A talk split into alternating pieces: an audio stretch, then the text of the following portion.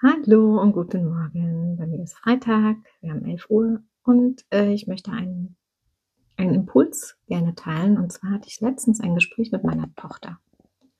Und da ging es darum, dass sie einen ganz furchtbaren Tag hatte, weil eine kleine Sache passiert ist. Und dann haben wir darüber gesprochen. Ich versuche das abends immer nochmal ähm, zu besprechen, entweder am Abendbrotstisch oder äh, wenn wir die zu Bett Rituale haben um ihr zu zeigen, dass es manchmal eine einzige Sache ist, die uns den ganzen Tag versaut. Und dass uns das gar nicht bewusst ist, dass das nur eine Sache ist oder eine Person oder ein Gedanke und dass der Rest vom Tag, also die ganzen anderen 23 Stunden und 45 Minuten vielleicht super waren und das dann überschattet wird. Und das passiert meistens, wenn wir nicht achtsam sind. Und ich finde es so wichtig, dass wir unseren Kindern das beibringen, aber auch, dass wir uns selber das in Erinnerung bringen, dass uns bewusst wird, okay, weil der mich jetzt so angeraunzt hat oder die, habe ich jetzt total schlechte Laune. Ah ja, und jetzt ziehe ich das noch zwei Stunden später noch mit mir mit. Ah ja, das ist ja total blöd. Macht ja gar keinen Sinn dann gebe ich dem Menschen ja so viel Macht über meine eigenen Gefühle, dass, dass mir das ja gar nichts bringt. Das raubt mir die Energie. Ich gebe meine Energie weg und nutze sie quasi nicht für die Dinge, die ich eigentlich tun möchte. Wie zum Beispiel gut drauf sein oder mich auf irgendeine Arbeit konzentrieren, die ich gerade vor mir liegen habe.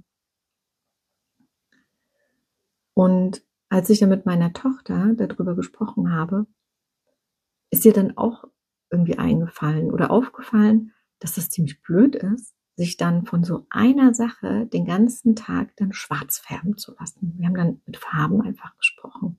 Ne? Und dass wir, wenn, wenn das dann alles schwarz ist, dann sehen wir gar nicht, dass es da grün gibt und pink und manchmal glitzert das auch und dann ist es gelb, ne? Neonfarben. Das würden wir alles gar nicht sehen, wenn wir da so einen grau-schwarzen Schleier drüber legen.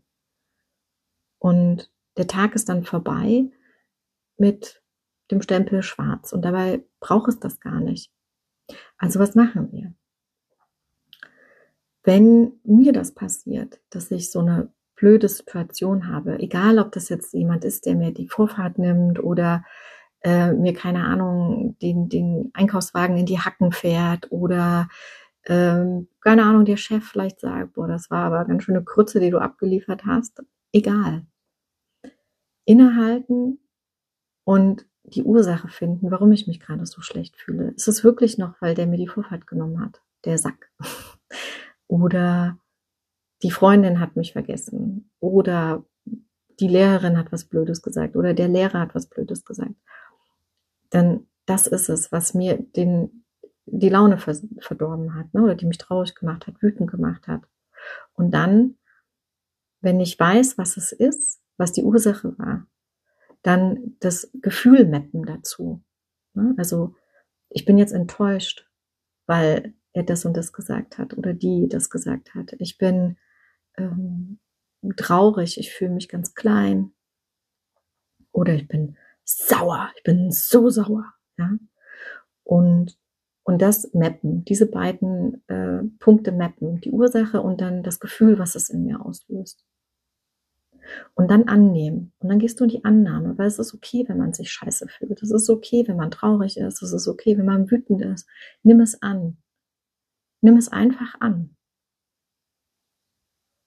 Und wenn du das angenommen hast, dann versuche dahinter zu steigen, warum es dich so fühlen lässt. Ne? Also was triggert das?